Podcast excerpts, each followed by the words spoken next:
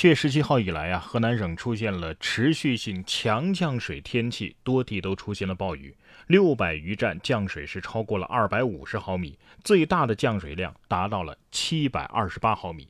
郑州六小时降雨三百八十二毫米，到了二十号的下午四点到五点，一个小时郑州的降雨量就超过了两百毫米。有些人可能不太理解啊，这最大降水量七百二十八毫米，六小时降雨三百八十二毫米，一小时降雨二百毫米，大概是一个什么概念？按照郑州市啊，它是七千五百平方千米的面积来算的话，相当于说啊，一个小时在郑州下了七千五乘以零点二，再除以一千，就是一点五立方千米的雨。一点五立方千米啊，好像看起来也不是很大的数字，但是你换算成立方米，就是十五个亿的立方米啊，相当于什么呢？相当于一百五十个西湖。换句话说，一个小时的时间就有一百五十个西湖的水被倒进了郑州啊！注意，仅仅是一个小时啊！有网友好奇呀，这么声势浩大的雨云，为啥天气预报没有严重的特大预警呢？其实是有预警的，但是北方地区的民众啊，普遍对红色预警没有什么概念啊，相当于有人告诉你说，今儿晚上有人要打你啊，于是你准备好了刀枪棍棒啊，或者说是准备逃跑，结果没想到来的是灭霸，或者说你穿好了防弹衣啊，结果来的是东风快递。另外啊，全世界的技术其实都做不到突发的天气预测啊，天有不测风云嘛。影响这次郑州降水的因素啊也太多了，那是非常难以预测的。前段时间不是德国大雨吗？啊，一个星期下了一百六十毫米，灾情导致一百六十七人死亡，失踪一千六百多人。而郑州这次是一个小时啊就下了两百毫米，德国是一个星期下了一百六十毫米，这是什么概念的暴雨啊？雨灾刚开始的时候，还有不少民众啊走上街头捞鱼啊。专家也表示了，被洪水接触过的食物是极易受到污染的，必须丢弃，不可食用。尤其是淹死的、饿死的这些个家禽家畜啊，都不能冷宰食用。田间地头被洪水淹过之后，也会促使土壤当中本来有的各种微生物啊成倍的繁殖，所以没有收获的成熟的这个谷薯蔬果也应该丢弃了。哎，在这里要画个重点啊。不要食用被水浸泡的一切食物。洪水过后啊，必防大疫，这也是老祖宗几千年用血和泪告诉我们的经验。继续关注到河南郑州，有一家酒店啊，将暴雨当中无法回家的市民安排到了大厅过夜。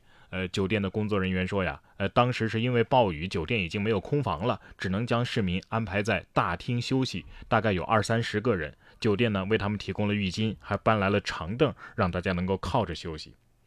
这新闻也是啊，你倒是把这酒店的名字发出来呀，下次去郑州一定住这家。岂曰无衣，玉子同袍啊！因为郑州的暴雨，途经郑州的多列高铁也是停运了，部分乘客呢也被困在了郑州东站。有一个学生交响乐团，哎，也在其中。学生们啊，就现场演奏了《我和我的祖国》和歌唱祖国，瞬间就安抚了被困旅客的情绪。有乘客说呀，这是我听过最好的版本。小朋友们可能意识不到啊，自己在做一件特别特别重要和伟大的事情，给人们带去力量和温暖。不是有那么一句话吗？只要有音乐，人类就不会绝望。看来呀，泰坦尼克号是一部纪录片啊，全世界的绅士都一样。我突然想到啊，二零一二啊这部灾难片啊演的也没错。如果世界上真的有国家能够应对世界末日，那也一定是咱们中国。受暴雨的影响，郑州的一个高速路啊，自二十号的晚上十点就一直是堵塞的。二十一号得知消息的周围的居民自发的前来给司机们发放免费的现炸油条、馒头、糖蒜瓣、开水和矿泉水。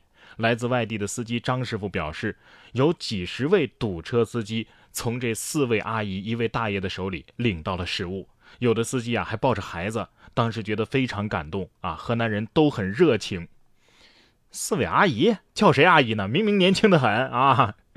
河南的油条啊，可不是那种炸的虚虚的油条啊，都是特别实心的啊，大油条，特别顶饱。除了咱们民众自发的救援自救之外呢，中原火箭军啊也是紧急驰援郑州抢险救灾，第一时间对儿童福利院进行了人员转移。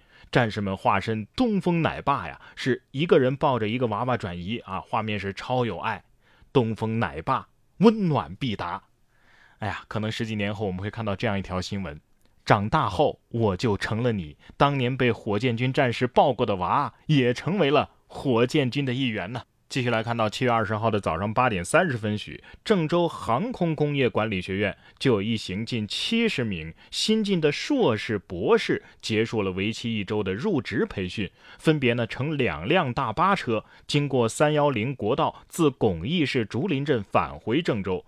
到了十二点左右的时候呢，车辆就驶到了巩义市米河镇高庙村的时候，就遭遇了山洪。这个时候的水深啊，已经是升到了一米七左右。就在这危急时刻，一名在附近的一个公司避险的青年急中生智，接通了电源线打火，启动了铲车，用铲斗将七十余名新老师救到了安全地带。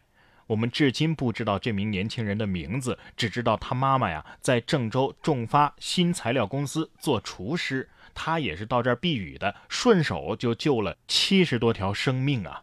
郑州航空工业管理学院辅导员蕊勇告诉记者说：“七十多名硕士、博士啊，一铲子就救出来了，这应该是最具科技含量的一铲子了吧？你看人家啊，会接电，会开铲车，他不是超级英雄，谁是啊？从天而降的英雄，都是挺身而出的平凡人。”下面要说的这位也是七月二十一号河南郑州凌晨时分，一位外卖小哥叫做魏仲辉，接到了一单高价的跑腿单啊！下单的客户呢，想请人帮忙寻找外出之后失去了联系的七旬父亲。了解了情况之后，这位魏仲辉小哥啊，就带上了一位工友出门了。根据订单提供的线索，他冒雨涉水找到了被困在公交车上的老人，并且陪老人到天亮之后，将老人妥善安顿。魏仲辉说呀，自己是退伍兵，如果自己没当过兵，那说不好会怎么想。但是自己既然当过兵，那就义无反顾。所以啊，我大中华啊，大中国至少有。两支神兵，一个是万能的消防队，一个是身怀绝技的外卖小哥队伍，为你们点赞。最后啊，想说，河南加油，河南挺住。